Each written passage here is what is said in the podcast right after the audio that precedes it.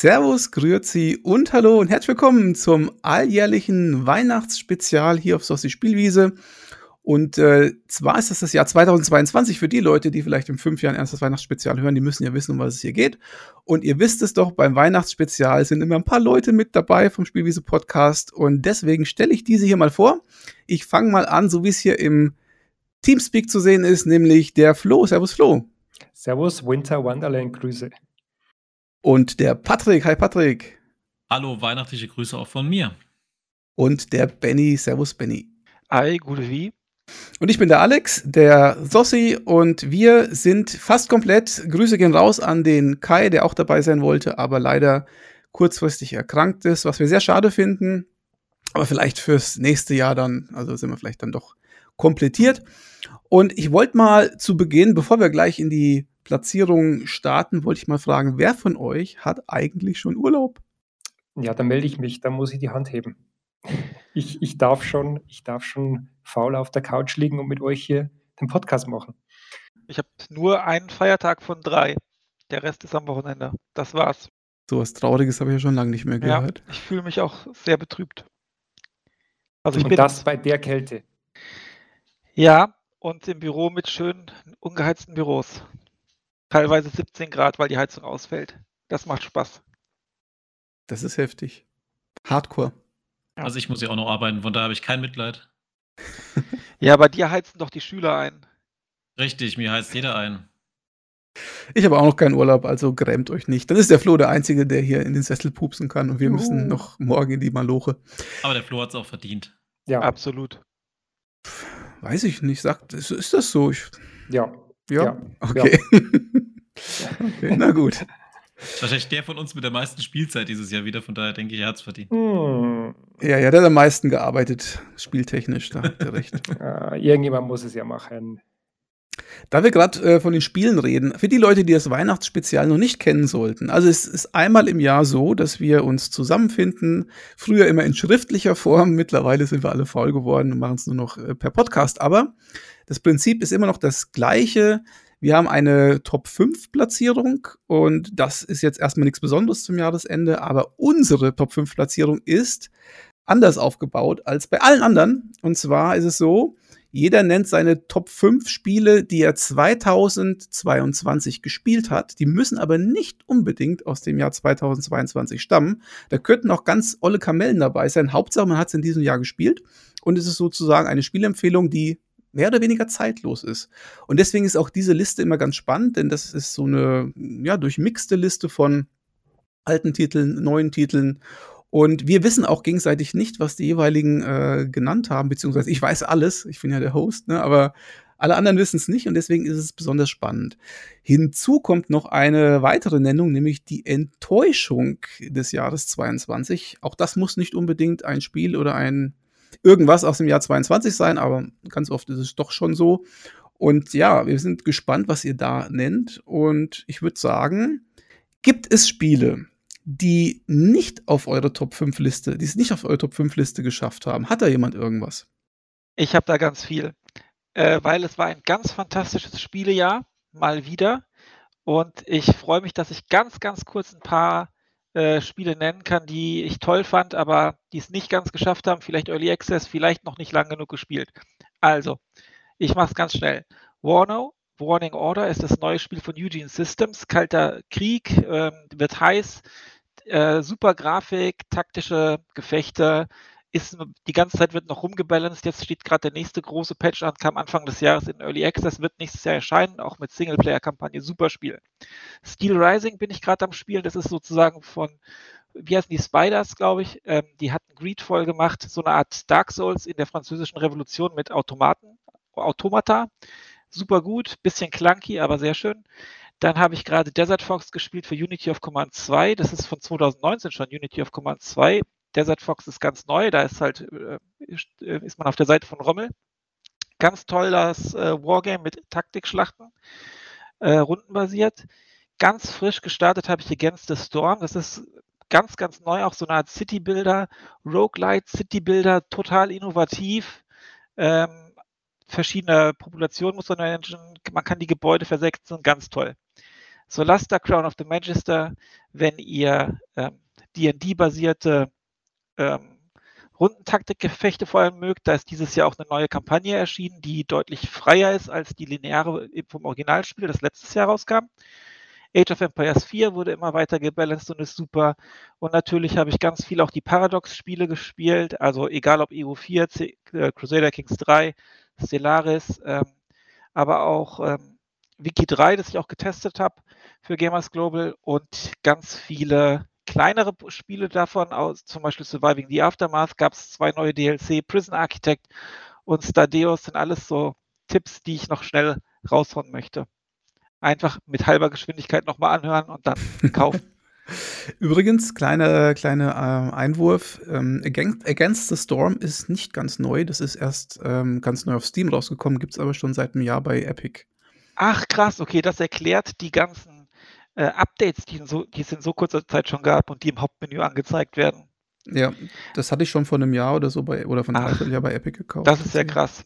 Ja, da bin ich noch am Anfang, sonst wäre das Stand jetzt wahrscheinlich in die Top 5 sogar gerutscht. gerutscht. Das kann sie dann nächstes Jahr schaffen. Also das hat mich wirklich umgehauen bislang. Okay. Hat noch jemand äh, solche guten Tipps auf Lager, die es trotzdem nicht in die Top 5 geschafft haben? Ich habe zwei Spiele, es geht ganz schnell. Das eine Spiel ist Ghost of Tsushima was ich auf der PS5 gespielt habe. Und ich wollte noch mal kurz sagen, ich habe dem Spiel vor ein paar Jahren Unrecht getan, dass ich hier bei der Open World Aufregung, die ich hatte, dieses Spiel schlecht gemacht habe. Ich finde es echt gut. Ich habe mich jetzt länger damit beschäftigt, aber ich habe es nicht lang genug gespielt, dass es in die Top 5 kommt. Sonst wäre es, glaube ich, wirklich mal in der Top 5 gelandet. Und das zweite Spiel, was ich endlich mal durchgespielt habe, war Guild Wars 2. Ich habe es nicht durchgespielt, ich habe aber das Grundspiel komplett durchgespielt. Und die Kampagne ist echt gut. Die kann man auch mittlerweile einfach am Stück durchspielen als Singleplayer-Spieler oder mit anderen. Und das lohnt sich beides. Guild Wars 2 ist auch free to play. Also wer ein MMO spielen will und eine Story spielen will, kann das gern machen. Und ich kann jetzt schon mal spoilern, dass heute kein anderes MMO von mir genannt wird. Ich habe mir gerade fragen wollen, wie kann man ein MMO durchspielen? Das ist mir Die Hauptstory zumindest vom Grundspiel. Es gibt auch noch drei Add-ons und ja, das war ganz cool, aber auch das hat es nicht in meine Top 5 geschafft. Flo, wie sieht es bei dir aus? Hast du auch was? Ich habe tatsächlich wieder ganz viel Doom Eternal auch gespielt, muss ich zugeben. Aber das ist jetzt schon äh, wirklich auch mal, glaube ich, ganz oben bei mir dabei gewesen und habe ich so oft gespielt. Also hat es wieder total verdient, ähm, so ein bisschen in den hinteren Plätzen noch dabei zu sein. Und äh, God of War 2 tatsächlich auf der PS5, die ich ja jetzt habe, ähm, hat mich nicht ganz so umgehauen wie der erste Teil, liegt aber vielleicht auch an ein paar anderen Spielen, die bei mir später noch drankommen. Das fällt mir jetzt so ein bisschen direkt ein, wenn ich darüber nachdenke. Okay, ich hätte auch noch zwei tatsächlich nachzuschieben, jetzt wo ihr alle was genannt habt. Und zwar einmal Dune Spice Wars. Ähm, das ist von Shiro Games. Die einen oder anderen werden die Firma kennen. Die haben ja dieses War Tales gemacht zuletzt. Und Dune, Spice Wars, ich bin ja ähm, relativ großer Dune-Fan. Also nicht ganz so wie Jörg Langer vielleicht, aber auch recht großer Dune-Fan. Und ich fand das ganz nett. Insofern, ähm, ja, hat es aber nicht ganz, hat's nicht ganz in die Top 5 geschafft. Und dann gibt es noch einen kleinen Indie-Titel, der heißt Domekeeper. Ist im Großen und Ganzen so ein Roguelike Tower Defense-Spiel, wo man äh, in der Runde, in der man, also in der Phase, in der man nicht angegriffen wird, äh, Ressourcen unter Tage abbauen muss und mit den Ressourcen dann seine Kuppel ausbauen muss und dann äh, sozusagen, wenn die Monster angreifen, mit der Kuppel dann die Monsterangriffe abwehren muss. Kleines Indie-Spiel, 17 Euro um den Dreh herum. Ja, das sind so meine zwei Cents. Gut, dann würde ich sagen, gehen wir doch gleich in die Vollen und starten mit den Top 5 und wir beginnen mit Platzierung 5 arbeiten uns dann auf Platz 4 hoch, haben dann noch eine Enttäuschung auf Lager und dann, das habe ich gar nicht anfangs erwähnt, ne, wir machen ja aus diesem Weihnachtsspezial natürlich wieder einen Zweiteiler.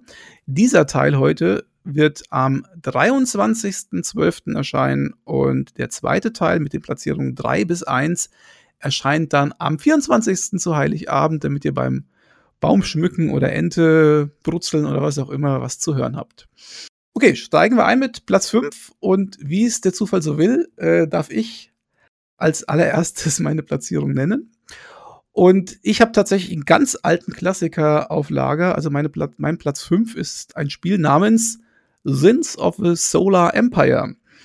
Und der Grund dafür, dass ich dieses Spiel gespielt habe, oder ich habe es gar nicht so oft gespielt, aber ich habe es einmal ganz lang und intensiv gespielt, ähm, länger als so manche andere Spiele, die ich dieses Jahr angespielt habe Der Grund dafür ist natürlich, dass der zweite Teil in den Startlöchern steht, äh, ist momentan beim Epic Game Store in der Early Access Fassung, nennt sich offiziell Technical Beta. Kann man schon irgendwie für, ich weiß nicht, 35, 39 Euro irgendwas in den Dreh kaufen. Habe ich auch gemacht. Ähm, aber die Technical Beta ist tatsächlich ein bisschen ernüchternd, möchte ich sagen. Und aus diesem Frust heraus habe ich mich dann nochmal an, an den ersten Teil gewagt.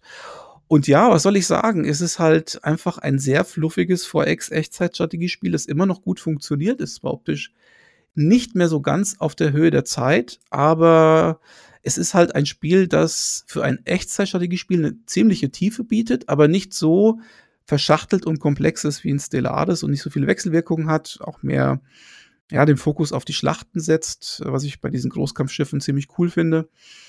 Ja, also hat mir immer noch sehr viel Spaß gemacht und ich möchte daran erinnern, wir hatten mal vor ein paar Jahren ein Echtzeitstrategie-Spezial und da war, glaube ich, Sins of Solar Empire auch unter den Top 10 dabei. So, das war's, mein Platz 5. Schön. Das wirft mich zurück in meine Studentenzeit ein bisschen. wir müssten das mal im Multiplayer spielen, finde ich, weil das ist so ein richtiges Multiplayer-Spiel. Ja, und ich, ich glaube, also ich glaube, warum ich das auch nicht mehr angefasst habe, war, dass die Engine leider irgendwie auf einen CPU-Kern beschränkt war und es später eigentlich auch auf modernen Systemen relativ langsam wird. Aber ich glaube, das nur, das nur am Rande. Insgesamt echt ein schönes Spiel und weckt ein paar schöne Erinnerungen, ja. Ja, die, der zweite Teil soll ja tatsächlich jetzt mehr kernoptimiert sein. Wenn ich mich jetzt nicht völlig täusche, habe ich das dazu gelesen gehabt. Da bin ich sehr gespannt. Leider hat er in der GameStar schon eine Watschen bekommen, ähm, so nach dem Motto, das Spiel, das ist ja noch gar nicht richtig gut spielbar und so. Was ich natürlich echt unfair finde, weil es steht ja extra Technical Beta und es steht extra dabei, was es eben noch nicht kann. Da kann man eben kein vollwertiges Spiel erwarten, aber das nur mal so am Rande. Nun gut, dann würde ich sagen, Flo, gebe ich das Zepter gleich an dich weiter. Was ist deine Platz 5 Platzierung? Mein Platz 5 ist äh, Tunic, gespielt auf äh, Xbox, war glaube ich sogar ein Game Pass, wenn ich mich recht erinnere. Ist ein bisschen Zelda, ist ein bisschen Souls-like, schön Top-Down, Isometrie, äh, eigentlich relativ bunt, ist aber wirklich schwer, also hat schon was von einem Souls-like und hat so ein ganz, ganz schönes Element und zwar, das hat im Spiel so ein, so ein Handbuch, wie man es früher hatte. Ne? Weil die Handbücher früher, wenn man das kennt, die hatten auch so Tipps drin äh, und, ähm, und äh, also nicht nur zur Steuerung, sondern auch wirklich Tipps in der, in der Spielwelt. Und das Handbuch es ist so, man sammelt im Spiel immer die Seiten von dem Handbuch. Und ähm, immer wenn man eine Seite sammelt, dann gibt es so ein bisschen zu den Rätseln und zu den äh, Fähigkeiten, die man jetzt gerade in dem Gebiet braucht, so ein bisschen Anstoß, Denkanstöße. Und das ist wirklich wunderbar. Man muss, äh, man muss selber relativ viel rausfinden. Die Kämpfe sind äh, jetzt auch gar nicht so einfach. Also es, es ist schon ein bisschen, äh, kann man schon ein bisschen knobeln dabei. Und ja, das ist eigentlich, war eine totale Überraschung für mich. Also das hat mich wirklich, ich wollte das eigentlich nur kurz mal anspielen im Game Pass und das hat mich wirklich äh, über, über glaube ich, ein, zwei Wochen echt beschäftigt. Und echt ganz schönes Spiel. Darf ich wirklich jedem empfehlen, der in diese Richtung so ein bisschen, so ein bisschen Spaß dran hat. Ich habe das mal ähm, auf Screenshots und Videos gesehen. Das ist recht knuffig von der Optik her, finde ich tatsächlich. Der, genau, und das ist so ein bisschen Spakat, weil von der, von der Optik ist es recht knuffig, aber es ist wirklich, also da, da bekommt man schon ein paar Mal ein paar böse Schimpfwörter über die Lippen. Ne? Also das ist schon, das ist schon auch, da ist schon Souls-like auch drin ein bisschen. Auf jeden Fall ein Spiel, was ich noch spielen will. Das ist auch installiert bei mir im Game Pass, aber immer noch nicht gestartet. Aber sieht knuffig genug aus, dass ich spielen will und was du erzählst, klingt auch echt super. Ich habe es bislang nur gesehen, will es jetzt aber auch spielen. Also ich, ich möchte gerne von diesem Handbuch, wenn es da eine physische Edition gibt, also irgendjemand da draußen, druckt dieses Ding und ich glaube, auf, auf Reddit gab es da auch schon ein PDF draus, das man sich selber drucken kann. Das ist wirklich schön. Also, aber nehmt euch da nichts vorweg, weil das, da sind ein paar Spoiler drin. Also das Spiel weiß schon, wann ihr die richtigen Seiten bekommt. Das nur so als Tipp nebenbei. Aber ja, das ist mein Platz 5. Sehr gut. Also wenn das jetzt jeder gerade gesagt hat, dass er das nächstes Jahr oder dieses Jahr spielen wird noch, dann wird es vielleicht nächstes Jahr in den ganzen Top-Listen bei uns da mit drin sein. Mal schauen. Gut, dann würde ich doch mal sagen, Patrick, erzähl du mal, Platz 5. Ja, mein Platz 5 war so das erste Spiel, was ich auf meiner PlayStation 5 gespielt habe, denn ich habe tatsächlich auf der PlayStation 4 damals Spider-Man angefangen. Das äh, hieß, glaube ich, einfach nur die Spider-Man, Marvel Spider-Man. Und auf der PS5 gab es eine Remastered-Version, die war kostenlos bei Spider-Man Miles Morales dabei. Ich habe Miles Morales bisher noch nicht gespielt, aber habe Spider-Man Remastered komplett auf der PS5 durchgespielt mit besserer Grafik, vor allem mit wirklich keinen Ladezeiten, wie Sony gesagt hat. Das war wirklich so. Und auch mit diesen besseren Controller-Elementen, was ich auch im PS5-Podcast schon ein bisschen erzählt habe. Äh, ich muss sagen, ich war begeistert. Ich habe mich ja vor ein paar Jahren über Open-World-Spiele sehr aufgeregt. Ich muss auch sagen, es hat jetzt sehr lange gedauert, bis ich wieder warm geworden bin mit Open-World-Spielen. Dieses Jahr äh, ist es gelungen. Äh, ich finde erstens mal, diese Story ist toll. Also es ist so eine herzzerreißende Geschichte. Du hast Peter Parker, du hast gleichzeitig Spider-Man und du hast auch Missionen, wo du als Peter irgendwas machen musst. Und wie man das von den Spider-Man-Stories kennt, wird später beides kombiniert. Ne? Also alles, was Peter in seinem Privatleben erlebt, kollidiert immer mit dem, was Spider-Man erlebt. Und zusätzlich hast du einfach, äh, ja, eine Technik, sage ich mal, ähnlich wie bei Assassin's Creed mit diesem Animus, dass äh, Spider-Man nach und nach Dinge freischaltet, wodurch du äh, Sachen kriegst in der Welt. Zum Beispiel die Karte. Die schaltest du frei, weil du von der Polizei irgendwelche Daten bekommst und so weiter. Das heißt, jedes Spielelement, auch Nebenquests, zum Beispiel Rucksäcke sammeln, ist äh, Teil der Handlung. Wird in der Handlung erklärt, warum du das jetzt machen sollst. Die Nebenbeschäftigung und diese Sammelquests sind so schön, dass du die alle machst. Also, es ist eins der wenigen Spiele, wo ich jede Nebenquest und jede Sammelquest gemacht habe, einfach nur, weil ich Bock drauf hatte, weil es mir Spaß gemacht hat. Und das Spiel ist für mich so die Versöhnung mit Open-World-Spielen und auch mit Spider-Man, weil wer die Marvel-Podcasts kennt, weiß, dass ich nicht so der Fan der MCU-Filme war. Und ich würde gerne mir mit dieser Inkarnation von Spider-Man einen Film wünschen oder vielleicht sogar eine Serie. Das wäre cool. Von daher mein Platz 5, Spider-Man Remastered, beziehungsweise auch gerne die PS4-Variante, die kann sich genauso sehen lassen. Ja, Patrick, jetzt würde mich mal interessieren, deine, deine, deine, deine Zuneigung zu den Open-World-Spielen. Liegt die daran, dass du einfach lang genug Pause hattest oder denkst du, dass die jetzt irgendwie äh, besser geworden sind oder Sachen anders machen, sodass sie dich nicht mehr nerven? Sowohl als auch. Ich habe eine Pause gebraucht. Es gibt einfach Sachen, die haben mich genervt. Spider-Man selbst habe ich ja auch schon mal erwähnt in äh, einem Podcast. Weil bei Spider-Man ist es schon das Problem, dass du die Hauptstory machst und dann heißt, ah ja, äh, die melden sich gerade nicht, mach doch mal was anderes. dann musst du zwei, zwei Nebenquests, beliebige Nebenquests machen, damit du überhaupt weitermachen kannst in der Story. Sowas finde ich immer nervig. Ich finde, wenn, wenn man eine Story hat, dann soll man die auch weiterspielen können, weil der Held will ja auch das Rätsel lösen, beziehungsweise den, den Antagonist besiegen. Aber es hat sich so viel nicht geändert. Ich muss aber sagen, es sind dieses Jahr habe ich einige Open-World-Spiele gespielt, die mir wieder mehr Spaß gemacht haben. Ich versuche es, dass die schlechten einfach nicht mehr spiele. Jetzt muss ich mich aber mal kurz aufklären. Also ich bin ja leider einer der Leute, die keine PS5 haben. Ne? Das ist natürlich eine, das tut mir sehr weh innerlich. Aber wie ist denn das jetzt mit Miles Morales? Also äh, du redest jetzt vom Original Spider-Man, aber nicht von der Miles Morales Erweiterung oder wie? Genau. Oder also es ist ganz, ganz interessant, vielleicht nochmal dazu. Es gab Spider-Man Miles Morales für die PS5 als Spiel, aber kein Vollpreisspiel, ich glaube 35 Euro rum. Und für 10 Euro Aufpreis hast du eine Ultimate Edition bekommen, bei der ein Key zu Spider-Man Remastered drin lag. Also die Remastered-Version von PS4 Spider-Man. Und das war so erfolgreich, dass sie sogar jetzt die Remastered-Version einzeln im Shop rausgebracht haben, weil anscheinend die meisten Leute diese Ultimate Edition nur wegen dem Urspiel gespielt haben. Und Miles Morales ist eine Art Nachfolger, also kein DLC, hat aber die gleiche Engine und hängt auch in der Story direkt dran. Also Miles Morales selbst spielt auch bei Spider-Man schon mit und das ist quasi ein Mini-Nachfolger, der auch eine viel kürzere Spielzeit hat als Spider-Man. Und es ist ja jetzt angekündigt, dass im März ungefähr Spider-Man 2 rauskommt. Ach so, jetzt kapierst du endlich mal. Also das heißt, auf der PS5 hast du Miles Morales gehabt, aber nicht das normale Spider-Man, das war da gar nicht inkludiert. Genau, so, und, das und dann, ein eigenes Spiel. Ah ja, und dann gab es das als Ultimate. Okay, verstehe, okay. Aber du redest jetzt explizit vom Original. Das Und Miles Morales hatte ich nicht so, hatte ich nicht so umgehauen oder, oder hast du Ich habe es gar noch nicht gespielt, Miles Morales. Ach so, ich Ich verstehe. sag mal so, ich habe 40 Stunden mit Spider-Man verbracht und wollte dann einfach mal was anderes. Miles Morales liegt noch auf Halde. Das wird auch noch gespielt. Das ist, glaube ich, auch kürzer. Äh, hat aber ein anderes Moveset. Aber Ah, ist, okay. ist denke ich, auch cool. Also, wie gesagt, liegt immer noch darauf, wenn ich wieder Lust habe, wie Benny gesagt hat, ein bisschen Pause machen. Es, es spielt auch in New York, es hat die gleiche Engine, hat auch die gleiche Map. Man kann es vergleichen mit Assassin's Creed 2 und Assassin's Creed Brotherhood, so ungefähr. Na, dann hast du doch noch was, auf was du dich freuen kannst. Ja, auf jeden Fall. nächsten Also, Jahr. das Super. wird auch noch gespielt. Gut, gut. Ja, dann würde ich doch mal sagen, gehen wir flugs zu Platz 5 von Benny.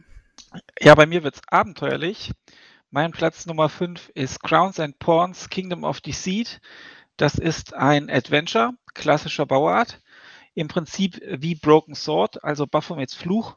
So ist auch ungefähr der Look, was daran liegt, dass da Leute mitgewirkt haben, die auch an ähm, Broken Sword 2.5 mitgearbeitet haben, also der, der Fan-Erweiterung oder dem Fan, ähm, der Fan, dem Fanspiel zu Broken Sword. Und ähm, man spielt Milda, die wohnt in Chicago und erfährt von ihrer Erbschaft, äh, und das ist ein Haus in Litauen. Da kommen nämlich ihre Eltern her. Und man rätselt also erst ein bisschen in Chicago und dann spielt es überwiegend in Litauen. Es gibt aber auch Roadtrip-Elemente. Ähm, also ihr reist auch mal nach Weißrussland, glaube ich, zum Beispiel. Und die Rätsel sind sehr gut gemacht, ähm, immer ein bisschen fordernd, nie zu offensichtlich, aber immer logisch. Ein, zwei Rätsel sind sehr knackig. Ansonsten super. Es hat so einen leichten Mystery-Touch. Ihr erfahrt auch viel über die Geschichte von Litauen. Ich hatte vorher äh, Age of Empires 2, gibt es ja auch so eine Erweiterung, wo man auch äh, über, mit Litauen und so spielt. Ähm, da habe ich einiges wiedererkannt. Die, das Studio Tech of Joy, ganz kleines Studio, sind glaube ich auch zwei Brüder, sitzt auch in Litauen. Und ähm, ja, so ein, ich sag mal, ein Mystery Adventure, klassischer Bauart mit vielen spannenden Elementen, vielen Schauplätzen und super Rätseln. Kann ich sehr empfehlen und hat auch eine angenehme Spielzeit von sieben bis zehn Stunden. Ich habe es also auch durchgespielt und ganz tolles Spiel äh, für alle, die Adventure mögen.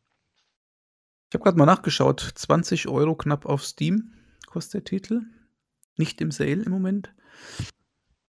Ja, sieht ganz interessant aus. Ähm, wie findest du den Grafikstil? Ja, der Grafikstil ist im Prinzip so wie bei, so wie bei Baphomets Fluch. Ähm, den fand ich super. Also hat mir sehr gut gefallen. So comic-mäßig gezeichnet. Ähm, und ich glaube, der Designer ist auch der, der bei Broken Sword 2.5 mitgearbeitet hat. Äh, daher kommt das. Also. Ist aber nicht so eine, so eine Pixel-Comic-Grafik, ne? sondern eher so, so ein bisschen gerendert, so polygonmäßig genau, aus, ne? Genau, das ist sehr schön gezeichnet, also keine Pixel-Grafik. Mhm. Ja, gut, also ich meine, äh, Adventures sind ja immer willkommen. Ich glaube, das ist auch so ein bisschen das Steckenpferd vom Flo eigentlich, oder? Ja, also vielleicht in diesem Jahr weniger, abgesehen von Monkey Island, das übrigens auch schön war, aber ähm, ansonsten die klassischen LucasArts Adventures, da bin ich natürlich schon, schon eine Wundestelle, ja. Ja, dann wird ja Crowns and Pawns jetzt nach diesem tollen Tipp vielleicht nächstes Jahr in deinen Top 5 auftauchen. Schön, das, äh, das wird auf jeden Fall im Nachgang mal gleich gecheckt. Bin mal gespannt, ob jemand von euch Monkey Island mit drin hat. Das ist sehr spannend übrigens. Mal gucken, mal gucken. Nun gut, dann sind wir doch mit der Platzierung 5 durch. Und wir beginnen wieder bei mir. Und zwar mit Platz 4. Und ähm, jetzt habe ich, ich habe überlegt, wie gehe ich da ran an die ganze Geschichte? Ähm, ich mache es vielleicht ein bisschen anekdotisch. Also, ihr kennt vielleicht einen Disney-Film namens Dumbo. Und Dumbo kann ja fliegen mit seinen Ohren. Jetzt kommt's.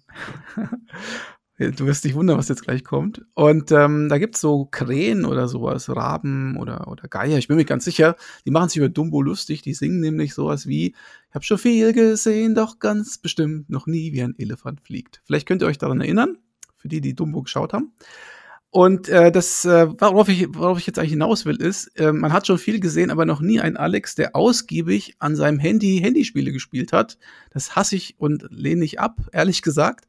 Aber es hat sich was getan, es hat sich was geändert. Und zwar habe ich ein Spiel entdeckt, das eigentlich simpler nicht sein könnte, aber es hat mich ein bisschen gepackt. Und zwar mein Platz 4 ist Marvel Snap. Oh. Das scheint der eine oder andere zu kennen. Ich hätte gar nicht gedacht, dass hier Handyspiele überhaupt äh, zulässig sind. Ich dachte, wir reden hier von Top-Spielen und nicht von Top-Handyspielen. Also, ich, ich, warte jetzt auf die Retoure, aber bitte red doch noch kurz weiter, Alex. Wir ja, also wollen man, mehr wissen. Also man darf vielleicht eins sagen, ähm, das Spiel gibt es auch auf Steam. Ne, also das, ähm, also ich habe es zwar nicht auf Steam gespielt, aber es gibt es genauso auf Steam. Und ich bin mir nicht so ganz sicher, aber ich glaube, da kann man sogar Crossplay machen, weil man nämlich den Google-Account zum Beispiel hinterlegen kann. Ich denke, das ist dann wahrscheinlich ein Crossplay-Spiel. Äh, wie auch immer, oder Cross-Save-Spiel heißt es, glaube ich. Wie auch immer, jedenfalls ähm, ist es nichts anderes als so eine Art Deckbilder-Spiel, also ein Kartenspiel. Es ist kein Trading-Card-Spiel, weil man keine Booster in dem Sinne bekommt und auch keine Karten irgendwie tauschen kann. Aber es ist äh, ja ein Deckbilder-Spiel. Man hat Karten und zwar alles auf Marvel heruntergebrochen natürlich und zwar nicht auf MCU, sondern auf das echte Marvel.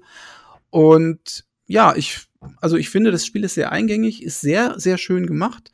Ich habe keine Pay-to-Win-Mechanismen gesehen. Ähm, allerdings kann man sich natürlich in, an diversen Sachen hocharbeiten und wenn man sich da hocharbeitet, kriegt man zum Beispiel neue Kartenrücken oder alternative ähm, Comic-Zeichnungen für die Karten und so weiter. Und um das alles zu bekommen, kann man sich Booster, also so, so Season Pass kaufen und so ein Kram. Wer, wer das möchte, kann das tun. Wer das nicht möchte, kann das Spiel auch einfach so spielen. Allerdings muss man dazu sagen, wenn man das Spiel spielt, um diese ganzen Boni abzugreifen, weil, ja, wie soll ich sagen, nur spielen um des Spielens willen ist ja manchmal ein bisschen zu wenig, dann wird man wahrscheinlich auch zwangsläufig sagen, na gut, jetzt möchte ich auch mal ein bisschen was an Varianz haben und dann macht man das vielleicht. Weiß ich nicht. Ich habe es bis jetzt noch nicht bezahlt und ich werde es auch nicht zahlen. Und ja, also ich kann es empfehlen, ist ein reines PvP-Kartenspiel. Ähm, und ja, kostet nichts. Also kann man machen. Spannend. Ich habe tatsächlich am iPad schon einige Runden gespielt und auch ich fand es überraschend fair, also auch überraschend fair von dem Pricing. Es ist nicht so auf äh, wirklich Geld aus der Tasche ziehen ausgelegt. Ähm, und ich fand es wirklich, also ich spiele das ab und zu. Ist jetzt nicht, nicht, nicht nichts, was ich in meine Top 5 packen würde, aber äh, definitiv eine ganz kleine Überraschung. Also es spielt sich halt sehr fluff, fluffig, ne? Das ist halt das, ne? Es ist einfach so, man hat das recht leicht ja. erlernt, man hat eine recht gut, gute Varianz durch diese Orte, wo man die Karten hinlegen kann, die immer so zufällig sind. Und wenn man Marvel, also man muss, ich finde, man muss Marvel-Fan sein, um ähm, das komplett genießen zu können und würdigen zu können, aber ich rühre so Sachen grundsätzlich nicht an, weil ich da sehr, ja, sehr schnell süchtig werde nach, nach Trading Card Spielen. Ich bin da, habe da früher als Kind das total geliebt. Hat ja, glaube ich, schon mal erzählt, ich war bei Hearthstone sehr schnell angefixt, aber hört sich jetzt gerade so an, als müsste man da keine Karten sammeln, sondern das ist eine Art Deckbuilding. Man hat quasi alles schon freigeschaltet. Nee, so? nee, nee, nee, du äh, steigst ähm, Level auf und ähm, steigst so verschiedene Ranglisten auf, kriegst dann ähm, auch so Punkte und in, mit diesen Punkten tust du in so eine Art, ach, ich weiß gar nicht, wie man das nennt, äh, so eine Art Skala aufsteigen und diese Skala hat alle paar Punkte sozusagen eine neue Karte. Die Karte, die du bekommst, ist aber unklar. Das ist eine Mystery Card, nennt sich das. Und ähm, mhm. das kann irgendeine Karte sein. Und im Endeffekt kannst du, ohne zu kaufen, ähm, diese, diese Leiter hochsteigen ohne Ende, wenn du genug spielst, ja. Ähm, und kannst eigentlich alle Karten bekommen. Ich glaube, insgesamt sind es 200. Und ich habe ich habe, also ich weiß nicht, Flo, hast du das irgendwo gesehen, aber ich habe nirgendwo etwas gesehen, wo du Karten wirklich kaufen könntest. Also ich glaube, die kannst du nur alle nur erspielen. Ich habe es nicht so ganz genau, äh, genau, angeschaut, aber ich, mir ist es auch nicht bewusst geworden, irgendwie, dass, da, dass da irgendwas wirklich auf diese Mechanik ausgelegt wäre. Naja, gut. Aber ja, also kleine Empfehlung, kann man machen, muss man nicht, aber so für zwischendurch ist ganz nett. Gut, ich bin schon fertig. Kommen wir gleich zum nächsten Flo. Platz 4. Platz 4 und jetzt äh, sind wir wieder mal bei der PS5, die ich ja auch seit kurzem habe äh, und da packe ich das äh, Returnal drauf. Und ähm, Returnal ist ja auch kein leichtes Spiel, das heißt, es geht in das Roguelite, Roguelike, weiß gar nicht, wo man es genau einordnen kann. Ähm, ist auf jeden Fall so, dass bei Tod man wirklich komplett von vorne anfängt, also wieder bei dem ersten, bei dem ersten Areal. Ähm, die äh, Welten ändern sich zwischen den Runs. Upgrade-Pfad gibt es ähm, persistent, die den Tod überdauern, aber auch vieles, was einfach dann weg ist. Story passt natürlich für mich ganz toll, ist ein bisschen Science-Fiction, äh, Crash-Landung auf einem unbekannten Planeten, ähm, wirklich schöne Atmosphäre und so ein Mysterium, das sich immer weiter entfaltet. Und was ich cool finde, es ist so ein bisschen äh, ist ein Third-Person-Bullet-Hell-Shooter. Ähm, also ist auch wirklich nicht, nicht so einfach, aber motiviert immer weiter. Und was ich ganz besonders cool finde, ist, es wird, ähm, also dem Spieler wird auch nicht immer so viel, äh, so viel Wiederholung zugemutet, wenn man schon bestimmte äh, Meilensteine erreicht hat. Dann gibt es immer wieder so kleine Shortcuts, ähm, mit denen es auch nicht langweilig wird. Und also ich habe leider noch nicht, ich habe es noch nicht durchgespielt, vielleicht wäre es sogar noch weiter oben, aber ich, ich sehe einfach schon, das ist absolut ein Spiel für mich. Und äh, wirklich, es ist schnell, es hat einen Dash. Ich glaube, es hat irgendwann sogar einen Grappling Hook, den habe ich noch nicht. Aber also das ist wirklich aber eigentlich auch das Spiel, für das ich die PS5 gekauft habe. Und es war und ist keine Enttäuschung. Und ich freue mich echt drauf, das jetzt weiter zu spielen. Also echt ein cooles Spiel. Und es erscheint sogar jetzt im nächsten Jahr auch noch auf PC. Ganz genau weiß man aber noch nicht wann. würde mich da gerne mal dranhängen, Flo, weil ich habe es auch nur angespielt. Ich finde aber auch, äh, da sind ein paar Aspekte drin, die mir sehr gut gefallen haben mit den Audiologs. Also ich habe jetzt auch, ich glaube, zwei bis drei Stunden erst gezockt. Du findest Audiologs in dem Spiel und findest auch deine Mhm. eigenen Leichen. Ne? Du, du bist Ja. quasi selbst in einem Time Loop gefangen als Charakter. ist, genau, also schön, dass du sagst, es ist wirklich auch eine, eine, eine Time Loop Story, das Ganze eingebettet und man schaltet halt immer mehr so kleine Sequenzen frei und Erinnerungen. Alles ist ziemlich mysteriös und, und, und wirklich diese Alien-Atmosphäre echt schön eingefangen und das Ganze aber auch noch in, in, in wirklich schönes, knackiges Gameplay eingebaut. Das ist jetzt nicht wie äh, Dark Souls mit, mit Nahkampf ist. Es gibt einen Nahkampf, aber es ist wirklich mehr so auf als Shooter mit Nahkampfelementen da noch hinten dran und vielen, vielen Items, die man dann auch persistent für die nächsten Runs freischalten kann. Ähm, ich finde die Progression eigentlich auch ganz nett, ähm, die, die man sozusagen dann auch mitnehmen kann. Und ja, also ich glaube, ich bin jetzt im, äh, im zweiten Biome, wie es ja so schön heißt, also dem zweiten Areal und habe den ersten Boss besiegt. Beim zweiten knabberte ich gerade ein bisschen, aber das ist wirklich, also ich, ich bin eigentlich nicht so der Roguelike-Fan, weil ich so Wiederholungen eigentlich nicht gern mag, aber das Spiel macht vieles richtig in der Hinsicht. Und es ist echt, ich glaube, es war bisher ein Grund, das, eine PS5 dafür zu kaufen. Und am PC wird es sicher auch toll, wenngleich auch nicht mit diesem tollen DualSense-Effekt, den es, den es hat, äh, bei, diesem, bei dem Controller mit der Spezialhaptik. Endlich Ja. sagst du es mal. Das ist wirklich schön umgesetzt, ja. Also echt toll. Das war bei God of War zum Beispiel nicht so der Fall. Aber also auf jeden Fall, habt das Ding auf dem Zettel. Geiles Spiel. Ähm, ich habe mal gerade geschaut, die PC-Voraussetzungen, die wären ziemlich happig. Also ich könnte das Spiel gerade so mit den Mindestanforderungen starten überhaupt. Das äh, wird spannend. w wundert mich ein bisschen, weil es ist jetzt nicht so der totale Überwahnsinn, ähm, aber vielleicht sind da andere Sachen im Hintergrund. Keine Ahnung. Ich glaube, das Spiel wurde auch entwickelt speziell für die PS5. Dieses äh, keine Ladezeiten, schnelle SSD. Das wurde wirklich so aufgebaut, dass du quasi du stirbst und bist sofort wieder in einem nächsten Loop drin. Da- Ja, das stimmt, ja. also ähnlich wie Mhm. Ratchet und Clank jetzt zum Beispiel auch. Aber hier steht empfohlene Anforderung 32 GB Arbeitsspeicher. Ja. Das ist heftig. Nun gut. Schönes, ähm, schöner Platz 4 tatsächlich.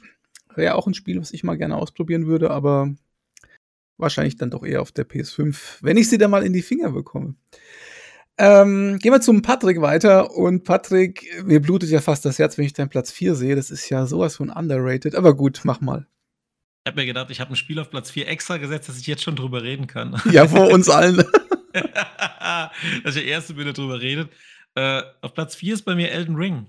Ist, äh, müsste eigentlich höher platziert sein, gebe ich dir völlig recht, Alex. Ich muss auch mal sagen, äh, bei dem Podcast, mir tut es immer in der Seele weh, wenn ich, weil ich immer merke, dass ich meistens Spiele auf einem höheren Platz ist, die ich später im Jahr gespielt habe. Vielleicht erinnere ich mich daran noch mehr. Hm. Ja, ist einerseits so, andererseits, äh, ich glaube, über Elden Ring wird heute vielleicht noch mehr geredet. Ich möchte daher erstmal zusammenfassen, was hat mir gefallen und zweitens, warum ist es nur auf Platz 4.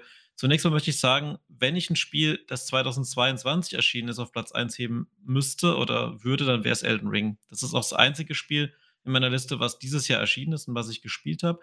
Äh, es hat eine Hammer Open World. Ich habe gerade von Spider-Man erzählt, aber Elden Ring hat einfach das Ganze nochmal neu entwickelt. Die Dark Souls-Macher haben quasi aus dem Dark Souls-Prinzip eine Open World gemacht, die sehr gut funktioniert. Sie haben ein Schleichsystem eingebaut, was funktioniert, das viele Open World-Spiele gar nicht hinkriegen, die Assassinen steuern lassen. Äh, es gibt überall was zu entdecken. Ich kann überall hochklettern. Ich kann mit diesem Geisterpferd fast überall hinkommen. Es gibt für mich auch einen frei anpassbaren Schwierigkeitsgrad in dem Sinne, dass ich eben nicht im Menü was einstelle, sondern dass ich meinen Charakter stärker oder in manchen Sachen nicht stärker mache, damit ich Gegner umgehen kann, mit dem Pferd reiten, ich kann zaubern, ich kann Pfeile craften, schießen und so weiter. Es gibt mega viel zu tun. Geiles Spiel. Es sind aber auch knüppelharte Gegner und Bosse. Und mein Problem ist immer noch, auch wenn du mich mal als Dark Souls-Experte bezeichnet hast, was ich nicht bin, äh, ich bin nicht so gut in diesen Dark Souls-Spielen. Ich bin auch nicht so gut in Elden Ring. Und wenn ich dann halt nach Feierabend ständig auf die Fresse kriege, dann habe ich auch immer keine Lust mehr. Und dann kam bei mir jetzt dazu, es gibt mehrere Stellen, wo man gut grinden kann. Das habe ich gemacht in dem Spiel, weil ich einfach an drei Stellen nicht weitergekommen bin. Das hat bei mir dazu geführt, dass ich so überlevelt war, dass ich die nächsten Bosse mit drei Schüssen aus dem Zauberstab weggeschossen habe. Das heißt also, wenn du es übertreibst an manchen Stellen, bist du so stark, dass du gar keine Challenge mehr hast. Und da muss ich leider sagen, das war für mich blöd. Ich müsste jetzt eigentlich, um das gescheit zu spielen, ich habe jetzt 40 bis 50 Stunden auf der Uhr, ich müsste das Spiel nochmal neu starten und meinen Charakter eben nicht so krass leveln in manchen Bereichen, um ein cooleres Spielgefühl zu haben. Und außerdem habe ich dann doch irgendwann aufgehört. Deswegen äh, ist es für mich nur Platz 4. Hätte ich es länger gespielt, wäre es garantiert höher. Ist, das hört sich jetzt ähm, nicht, also das hört sich so ein bisschen in, äh, paradox an, weil du hast jetzt lauter Sachen gesagt, warum das Spiel nicht so gut ist, also quasi, aber nicht, warum es in deine Top 4 reingekommen ist, weil es so gut ist. Also, ähm, aber trotzdem möchte ich da mal kurz äh, reinhaken. Also ich finde ja Elden Ring gerade eben nicht so schwierig tatsächlich. Ähm, das ist einer der wenigen Souls-like, wo ich sage, da kommt man eigentlich ganz gut gegen die Gegner an. Vielleicht nicht gegen unbedingt jeden Boss, aber so gegen die restlichen Gegner kommt man da ganz gut ähm, gegen an. Und das zweite ist, ich habe jetzt kürzlich mal, nicht kürzlich, aber ich habe mal umgeskillt auf, auf Zauberer. Und ich bin ja echt der fest, felsenfesten Überzeugung mit Zauberer, Zauberstab, bla bla bla, das macht irgendwie überhaupt keinen richtigen Spaß. Irgendwie, das ist für mich ein Spiel, wo du im Nahkampf gehen musst. Ich weiß nicht warum, aber das Dito. passt für mich nicht. Das passt für Ja, ich gebe euch recht, aber wenn ich da einen Riesen stehen habe, den mich mit drei Schuss aus meinem Zauberstab einfach umwerfen kann, oder ich kämpfe zehn Minuten gegen den, was mache ich dann? Also ich schieße dreimal drauf und laufe weiter. Warum sollte ich mich zehn Minuten aufhalten an ihm, ne? Das ist das, was ich meine. Ja, verstehe ich schon. Nur wenn du quasi von Anfang an, so wie ich jetzt und ich glaube der Flo ja auch, ähm, gar nicht mit Zauberer gespielt hättest, sondern gleich so als Nahkämpfer, hättest du die Option ja nie gehabt. Und das hat Spaß gemacht. Also, ja gut, ich will das nicht, ich will das nicht kann ja auch in kritisieren. Nahkampf Ne? gehen, ne? Ich finde es auch, wie gesagt, das ist ja auch dieser Vorteil. Ich will das Spiel gar nicht schlecht reden. Äh, Der Vorteil, dass das Spiel dir die Option bietet. Nimm einen Zauberstab, dann machst du es halt in drei, drei Schüssen. Du kannst das machen, du musst es nicht. Das Spiel zwingt dich ja nicht in den Nahkampf. Hm. Ich würde aber noch eine letzte Sache sagen und dann bin ich auch fertig mit dem Spiel. Was mir auch nicht so gefallen hat, äh, was aber sicher auch die Stärke der Souls-Spiele ist, äh, dass diese Story, diese kryptische Sache mit der Story, die ist sehr atmosphärisch. Also als Spielplatz, als Sandbox-Welt total geil. Wenn ich aber dann doch abends mal wirklich eine Story spielen will, wie auch bei Spider-Man jetzt zum Beispiel, dann will ich von der Story geführt werden. Und das hat mich nicht so gehuckt bei Elden Ring. Also dieses ganze kryptische, das so und so, das hat mich nicht so gereizt. Was mich gereizt hat, war die Mechanik und diese Welt. Die waren einfach geil. Aber deswegen ist es nur auf Platz 4, nicht auf Platz 3 oder 2-1.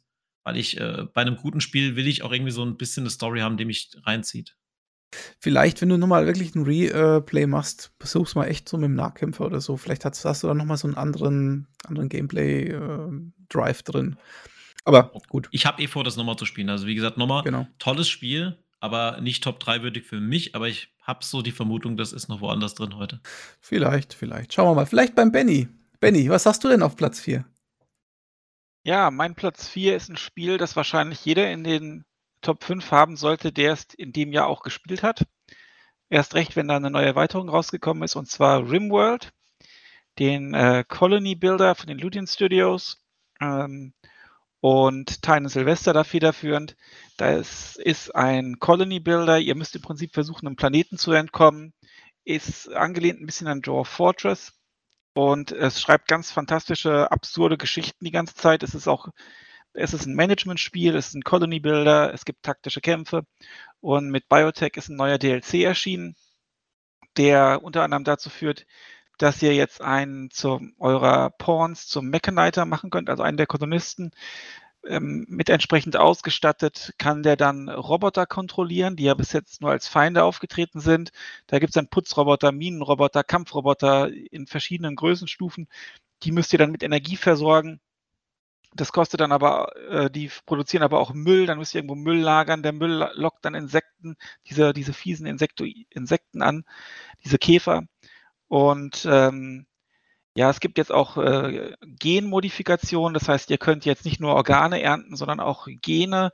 Ähm, dann gibt es spezielle, weiß ich nicht, so Dinger im Hals, mit denen man dann Feuer spucken kann zum Beispiel oder äh, längeres Leben, äh, zig Spezialfähigkeiten, die ihr dann auch rumtransplantieren könnt mit Genprojekten.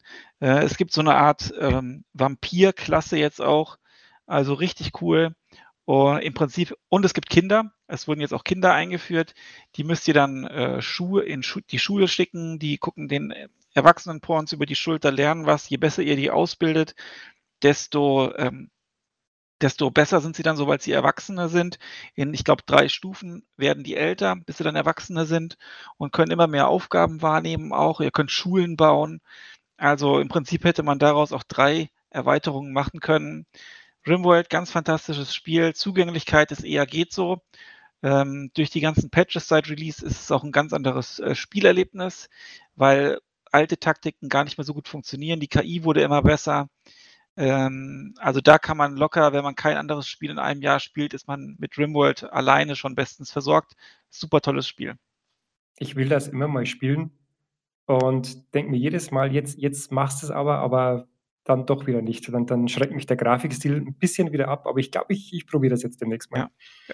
Es ist echt so ein Management-Spiel. Man baut dann Ressourcenketten auf und kann dann ja auch die Sachen, wo die Sachen lagern, kann man dann ähm, Prioritäten setzen, sodass man es dann schafft, so eine Art automatisierte Kolonie zu erstellen, wo immer genau das Richtige, jeder das genau das Richtige macht, dann macht den Zeitpläne. Es gibt ja mittlerweile Farmen, die man bauen kann und was weiß ich. Äh, und was ganz toll ist jetzt auch im Patch, ist es, glaube ich, umsonst auch dabei, die Regale, ähm, in die passen jetzt mehr Gegenstände als vorher. Also ich glaube, in ein normales Doppelregal passen jetzt vier verschiedene Items, sodass im Prinzip dieses hässliche äh, Rumliegen im Lagerraum ähm, gestoppt wurde. Jetzt fehlt nur noch, dass man einen Kühlschrank auch ohne Mod nutzen kann und dann wäre ich sehr glücklich.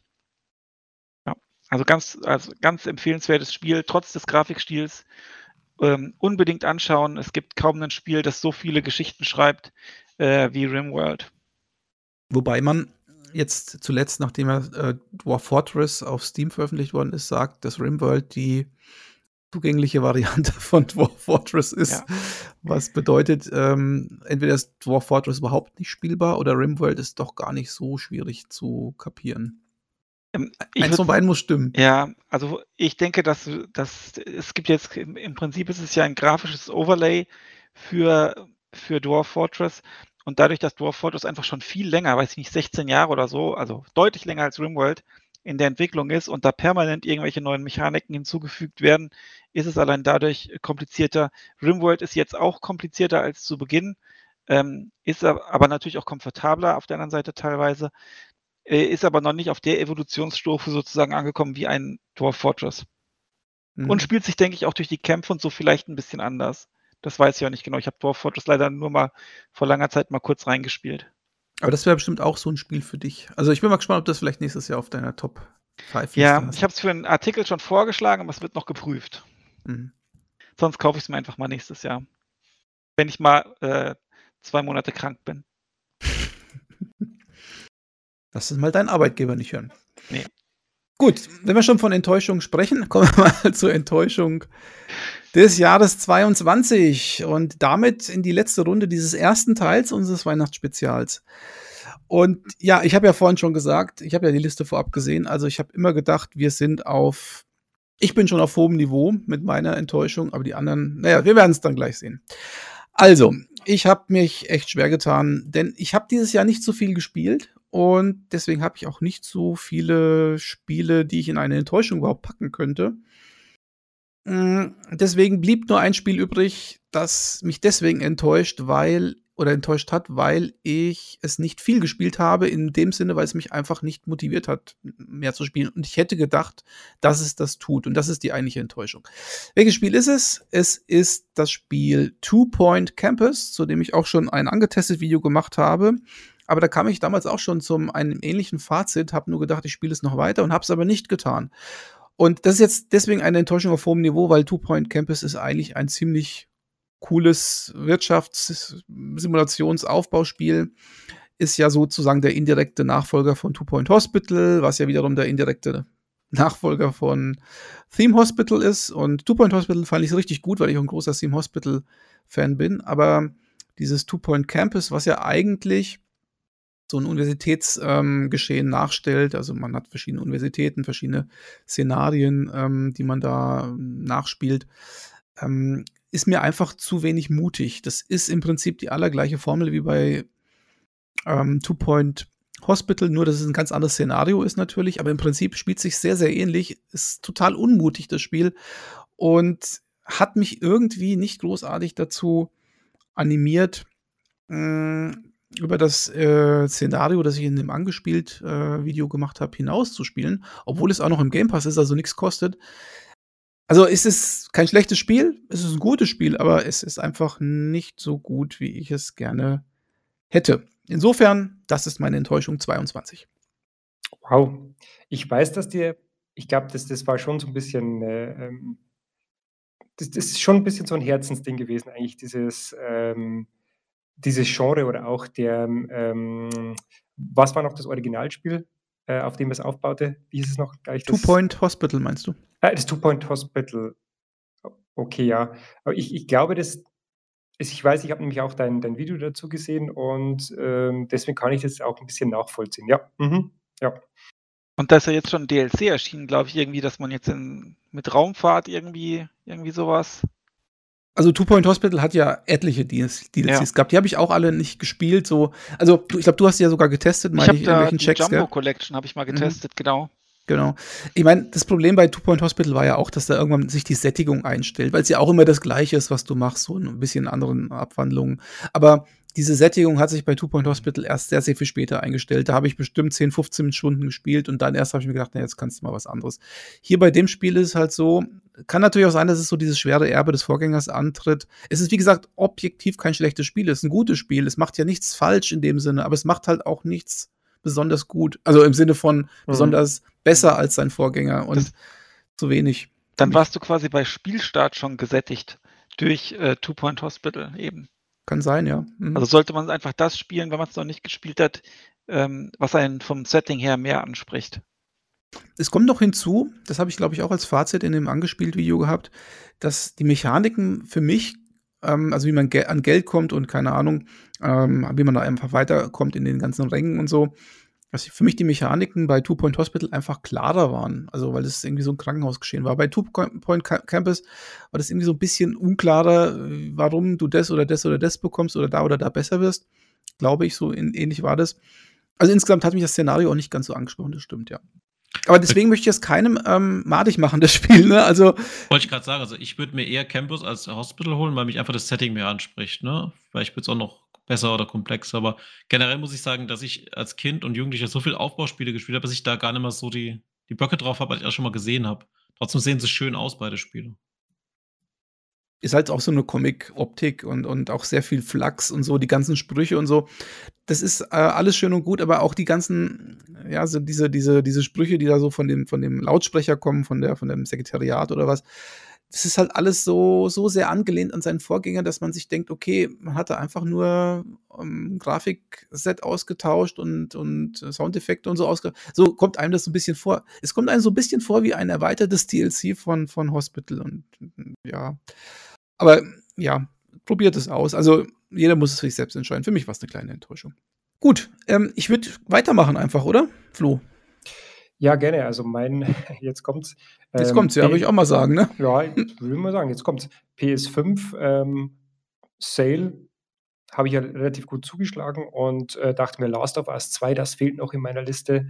Ähm, den ersten Teil hatte ich schon gespielt, den fand ich jetzt nicht so überragend, habe ihn aber auch relativ spät erst gespielt. Und ja, habe mir Teil 2 ähm, angeschaut und muss tatsächlich sagen, ich war enttäuscht, zwar auf hohem Niveau, die Produktion ist wahnsinnig. Das Spiel ist sehr lang, wahrscheinlich sogar zu lang. Es ist schon ein Kritikpunkt. Aber das, ich kam da nicht rein. Also der, der Spielfluss hat sich bei mir nicht eingestellt. Ähm, das Gameplay ist ja Schleichen, sehr viel Schleichen mit ein bisschen Waffen und äh, wenig Munition. Äh, das hat aber bei mir immer dazu geführt, dass ich eher so Trial Error gemacht habe. Wenn mich ein Gegner dann gesehen hat, dann meistens äh, ist das ein One-Hit-Kill und du musst das nochmal neu laden äh, oder neu, nochmal neu starten. Also da ist das Gameplay, bin ich nicht richtig reingekommen. Und ich mag ja schwere Spiele, das wie man heute vielleicht schon mitbekommen hat inzwischen. Und äh, aber das war für mich so, dass die, die Schwierigkeit ging nicht einher mit einem coolen Gameplay. Das war einfach nicht vorhanden.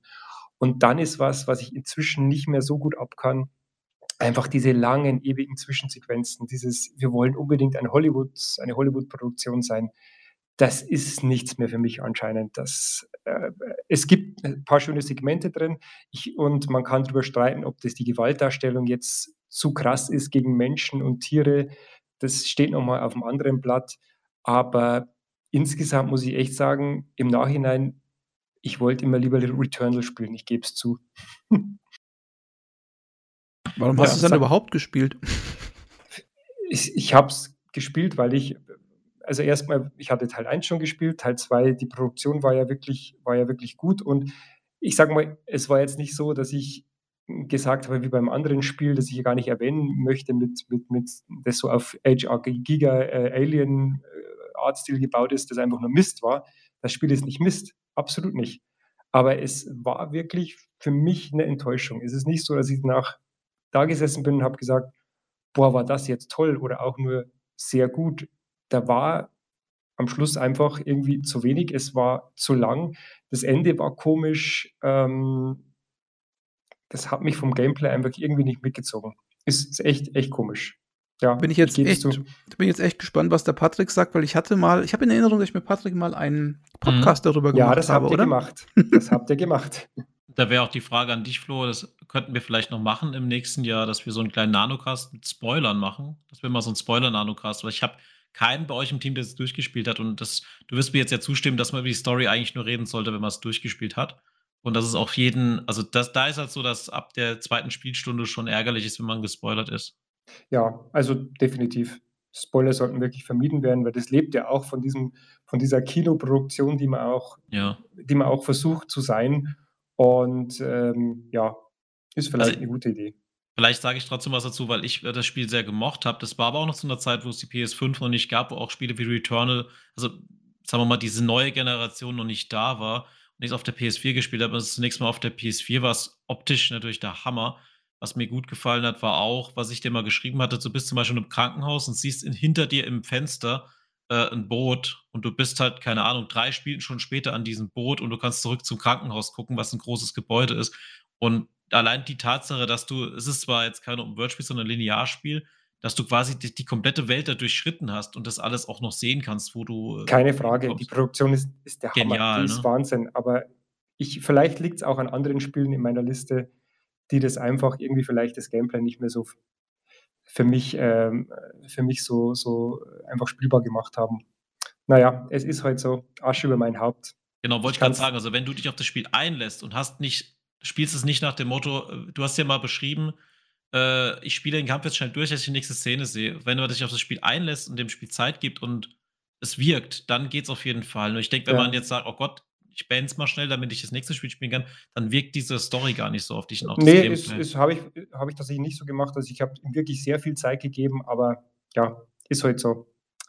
Moving Aber steht, wenn du Lust hast und wenn die Hörer Lust haben, äh, Nanocast mal mit Spoilern, weil da könnte man mal so zwei, drei Stellen des Spiels würde ich gerne besprechen, aber ich will ja jetzt Alex und Benny nicht das, die Story versauen, weil die Story ist schon ganz gut gemacht, wenn man, vor allem wenn man halt noch nicht alles weiß. Absolut, das machen wir. Und äh, in diesem Sinne übergebe ich dann auch gleich an dich, an deine Enttäuschung. Bin gespannt. Ich, ich wollte gerade eine Überleitung machen. Ich wollte gerade sagen, oh, von einer sorry. hochkarätigen Enttäuschung zur nächsten hochkarätigen Enttäuschung. Ich weiß ja gar nicht, was ich dazu sagen soll, Patrick. Genau, auch hier wäre wär, wär Nanocast angebracht, aber ich glaube, ich bin der Einzige, der dieses Spiel durchgespielt hat. Deswegen ist es schade, dass der Kai heute nicht da ist, weil der hat das Spiel auch gespielt. Und das ist die nächste Sony exklusiv medial super äh, Darstellung eines Spiels, nämlich Horizon Zero Dawn. Und ich meine damit den ersten Teil, nicht den zweiten. Der zweite heißt Horizon Forbidden West, nur dass man es nicht verwechselt. Äh, ja, mir geht es da ähnlich wie im Flo bei Last of Us. Was interessant ist, jetzt war gerade Last of Us hat mir besser gefallen oder hat mir sehr gut gefallen sogar. Äh, Zunächst mal was zu dem Spiel. Ich habe das Spiel damals mal für 10 Euro gekauft, habe es auf der PS4 angefangen, hatte dann so viele andere PS4-Spiele, dass ich erstmal nie gespielt habe. Als ich die PS5 bekommen habe, bekam ich Teil 2 direkt dazu und habe gesagt, okay, jetzt musst du Teil 1 mal spielen. Und es hat mir jeder gesagt, ach Gott, spiel dieses Spiel. Das Beste von den, den Sony-Spielen überhaupt. Das ist eines der drei besten PS4-Spiele. Und jeder hat, hat geschwärmt, wie toll das Spiel ist. Und ich spiele dieses Spiel, es hat mir überhaupt nicht gefallen. Also zunächst mal, dieses Setting ist wundervoll. Du spielst quasi in so einer Planet der Affen äh, Steinzeit, sage ich mal, also eine technisierte Steinzeit, die nach einer äh, Zeit spielt, in der die Welt schon futuristischer war.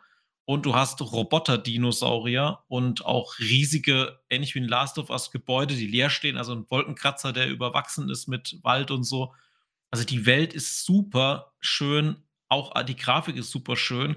Aber mein Problem war halt, äh, mein Problem waren zwei Dinge. Zunächst mal die Story war für mich nicht existent. Ich bin Teil von so einem eingeborenen Stamm, bin auch noch äh, irgendwie ein Ausgestoßener und darf gewisse Dinge nicht. Und gleichzeitig soll ich als Spieler und als Charakter herausfinden, was mit dieser Welt um mich herum, warum die Welt so wurde, wie sie ist. Und ich sag mal so, am Schluss ist es so, äh, man erfährt, wie die Welt wurde, wie sie ist. Und das war cool. Ja, also äh, die, die Erklärung, wie die Welt entstanden ist, die war cool gemacht. Aber die, äh, die Story von Aloy an sich bis dahin, die gab es aus meiner Sicht gar nicht. Und ich dachte mir, wie kann man eine Welt darstellen, in der, der man nichts zu erzählen hat und gleichzeitig äh, nur die Hintergrundstory spannend machen? Und das fand ich einfach schade. Und die zweite Enttäuschung, ich glaube, ich überziehe jetzt gerade mit der Zeit ein bisschen. Die zweite Enttäuschung in diesem Spiel war für mich das Kampfsystem. Ich weiß nicht, wer es gespielt hat. Man äh, kämpft mit Pfeil und Bogen gegen Dinosaurier, was eigentlich so schon surreal ist. Und den ersten Schuss, den man macht, bei dem hat man eine Art Zeitlupe und mit dem kann man zielen. Und ab dem zweiten Schuss hat man keine Zeitlupe mehr. Und bei mir war es so, vielleicht bin ich so schlecht mit Controller, da war der Dinosaurier schon direkt an mir dran und ich musste wegrennen, wegrollen oder sonst was. Also dieses Pfeil und Bogen auf Dinos schießen, das fand ich einfach doof. Zumal jeder Dino auch viel größer ist als ich und das hat mir keinen Spaß gemacht. Da muss ich zwei Sachen sagen. Ich habe das Spiel nicht durchgespielt, das spricht vielleicht für sich, aber äh, hätte es gern durchgespielt, aber die Zeit kommt wie so oft gerade bei so Open-World-Kloppern dazwischen.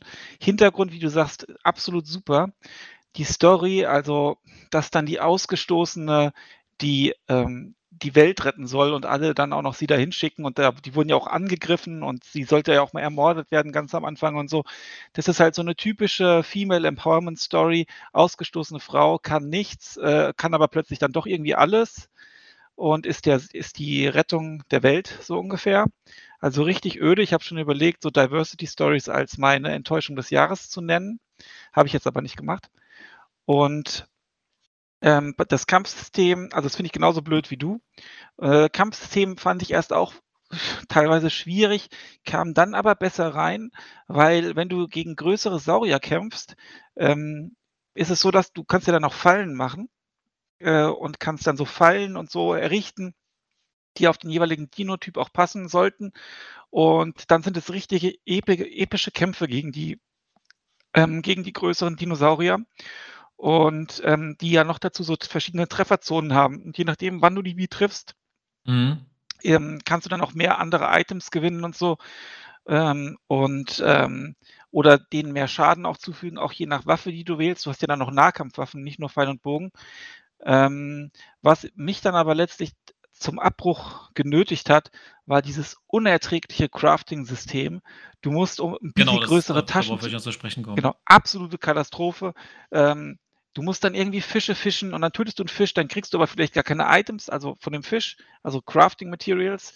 Dann musst du so, alles musst du dauernd craften. Also wenn sie diesen Crafting-Scheiß weggelassen hätten, wäre das Spiel wahrscheinlich nur halb so lang, aber fünfmal so gut geworden.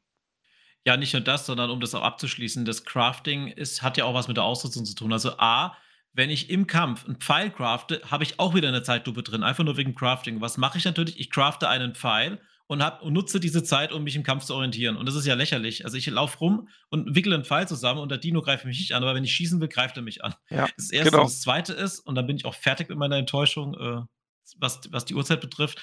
Äh, diese ganzen, man muss den Dinos bestimmte Sachen abschießen, um bestimmte Items zu bekommen, um sich bestimmte Waffen oder Outfits zu kaufen. Ansonsten kriegt man den nicht. Aber die Story auf dem normalen Schwierigkeitsgrad ist auch ohne diese Waffen und die Outfits ganz normal durchspielbar. Deswegen habe ich es ähnlich gemacht wie Flo bei Last of Us. Ich habe einfach jeden Kampf vermieden, den, den ich vermeiden konnte und habe die Story durchgespielt. Musste nahezu gegen keine Dinos kämpfen, außer die Story-Dinos. Und das ist halt schade. Macht doch mehr draus. Also mir jetzt nicht gefallen ich verstehe, dass es Leute gibt, denen es gefällt, aber ich muss sagen, ein Spiel, das so gehypt wird und das so zu den Top 10 PlayStation-Spielen überhaupt zählt und das eine Marke ist mit Merchandise und allem, nein. Bitte nicht mehr. Gut, dann bin ich mal gespannt, was ihr zu Teil 2 sagt. ähm, Den werde ich ja. jetzt gar nicht spielen. Ähm, ja, ich würde sagen, wir gehen mal weiter, denn wir haben ja noch eine Enttäuschung auf der Liste und das ist eine vom Benny. Und ja. Benny, erzähl mal, was ist das für ein Spiel? Ich habe erst gedacht, ich bin von gar nichts enttäuscht, weil ich ähm, meine Vorauswahl so gut ist, dass mich nichts mehr enttäuscht, täuschen kann. Ähm, ich habe mich darin aber getäuscht, denn mir ist doch noch was eingefallen.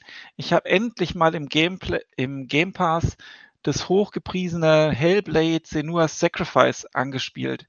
Also da spielt man so eine keltische Kriegerin, die schizophren ist und die ihren Bruder irgendwie retten und oder rächen will und der Bruder ist tot irgendwie und ist in der ist in der Wikinger Unterwelt oder in der Wikingerwelt aber gefangen und da will man den rausholen aus dem Reich der Toten. Und das Intro ist schon so mies, also man fährt da so einen Fluss lang und ich bin fast eingeschlafen, wie da so lahm gelabert wird und es ist so, also der langsamste Einstieg und ödeste Einstieg, den ich je erlebt habe wahrscheinlich, abgesehen von Half-Life 1 Ähm, dann ähm, fand ich, äh, gibt, es, gibt es dann so Kämpfe, die sind so ein bisschen Dark Souls-mäßig, aber spielen sich total clunky. Und ähm, dann ähm, gibt es immer so Feuersequenzen, wo man dann von so einer Art Feuer auslöst und dann brennt alles und dann muss man zu einer bestimmten Tür rennen und wenn man da nicht gleich richtig rennt, dann stirbt man halt. Und dann wird der Arm immer schwärzer und irgendwann ist dann halt auch Game Over. Also man kann wahrscheinlich, glaube ich, tatsächlich so quasi Permadeath-mäßig sterben, wenn der Arm total verdorben ist irgendwie und es bis zum Herz kommt oder so. Also das fand ich auch irgendwie, weil es so Trial and Error mäßig teilweise ein bisschen war, fand ich es auch blöd. Es gab kein Tutorial fürs Kampfsystem, es ging einfach plötzlich los, dass dann ein Kampf war plötzlich. Und was mich aber am meisten genervt hat und der, mit ein Grund, warum ich es noch nicht weitergespielt habe, obwohl es ja sehr kurz ist, ähm, ich habe jetzt so drei Stunden vier gespielt, also bin wahrscheinlich kurz vorm Ende sogar, ist, es gibt immer so Runensteine, auf denen so ein bisschen die Geschichte und der Hintergrund erzählt wird, wenn man die findet. Und das wird dann vorgelesen von einem Erzähler und der erzählt dann plötzlich irgendwelche Witze, die sozusagen out of character sind. Also man, man liest da so einen Wikinger-Runenstein und plötzlich macht er so eine Art neumodischen Witz und das reißt mich jedes Mal so raus ähm, und ist so dermaßen unpassend, das hat mich einfach nur hardcore genervt. Deswegen ähm, Hellblade, nach all dem Lob, ist es bei mir jetzt äh, deshalb die Enttäuschung geworden. Ich glaube, das Spiel ist einfach zu progressiv für dich. Du ist hast, möglich. Es, du hast es nicht ganz äh, durchdrungen. Ich habe es auch gespielt. Ähm, ich fand es ganz okay. Das Sounddesign war ziemlich cool. Ja, es war jetzt aber nicht so ganz äh, überragend, dass ich jetzt gesagt hätte, das wäre mir jetzt extrem in, in Erinnerung geblieben. Also okay, aber mehr auch nicht, ja. Aber das ist auch so sogenanntes äh, Double-A-Spiel oder so, ne? Das ist so kurz vorm Triple A, aber Genau. noch so irgendwie so ein bisschen auf der Indie-Entwicklerschiene, ne? So Genau. das doch. Und mit der deutschen Schauspielerin, die da die Senua verkörpert, also auch schauspielerisch verkörpert. Und ich würde es halt auch als okay einordnen, als jetzt nicht der Super-GAU, aber nach diesen hohen Erwartungen, die ich schon hatte, auch vom Setting her, ähm, und diesem ernsten Thema mit Schizophrenie und so. Und dann wird man aber dermaßen durch diesen albernen Klamauk rausgerissen. Das war völlig absurd. Spielmechanisch ist es außerdem eh schlecht, aber ähm, von der Atmosphäre her sehr gut eigentlich. Ich glaube, du bist ja so ein Wikinger-Fan, ne? Da habe ich, doch, hab ich doch richtig in Erinnerung. Genau, ja, genau. Des, deswegen bist du vielleicht auch ein bisschen mehr enttäuscht, wenn das Spiel nicht ganz so taugt. Ja, und Das- Kelten mag ich auch, ist ja so geil eigentlich. Kelten und Wikinger in einem Spiel. Hm. Ja. Beste aus allen Welten in einem Absolut, ja. Und Und dann dann so vermurkst ein bisschen. Spiel. Na gut, aber das ist ja auch schon ein bisschen älter, ne? So drei, vier Jahre dürfte das auch schon Das sein. ist auf jeden Fall älter und der neue Teil ist ja in Entwicklung und kommt wahrscheinlich, weiß ich nicht, nächstes Jahr vielleicht raus. Das war einer der Gründe, warum ich mich endlich mal dran gesetzt habe. Äh, wie der Flo auch gesagt hat, Sound ist top. Ich habe hier mit 5.1 das gespielt, also ist schon gut. Aber das nützt halt nichts, wenn das Spiel eher so lala, la- so lala ist. Ich werde mich nochmal durchquälen irgendwann, aber ich spiele ja so viel anderen Kram auch, auch für die Gamers Global Checks und so. Ähm, da ist es dann einfach nach hinten gerückt jetzt. Hm. Kann ich verstehen. Okay, ich würde mal sagen, damit sind wir ja durch für unseren ersten Teil. Das war jetzt, also Leute, ihr könnt mich gern korrigieren, aber ich glaube, so flotti Karotti waren wir noch nie unterwegs. So stringent. Sehr schön auf jeden Ja. Fall. Wir werden immer weiser und kompetenter. Ja. Alle auf den Punkt gebracht. Mit jedem Jahr, dass wir podcasten, werden wir kompetenter. So können wir es, glaube ich, stehen lassen. Und in diesem Sinne würde ich sagen, beschließen wir diesen ersten Teil. Morgen zum 24.12., wie gesagt, kommt Teil 2 und dann eigentlich das eigentlich Spannende, nämlich die Plätze 3 bis 1. Und da bin ich sehr gespannt, was uns da noch so alles erwartet. In diesem Sinne würde ich sagen, sagen wir erstmal Tschüss, habt noch einen schönen Tag, einen schönen Abend und äh, bis zum zweiten Teil. Macht's gut. Ciao. Servus. Tschüss. Ciao.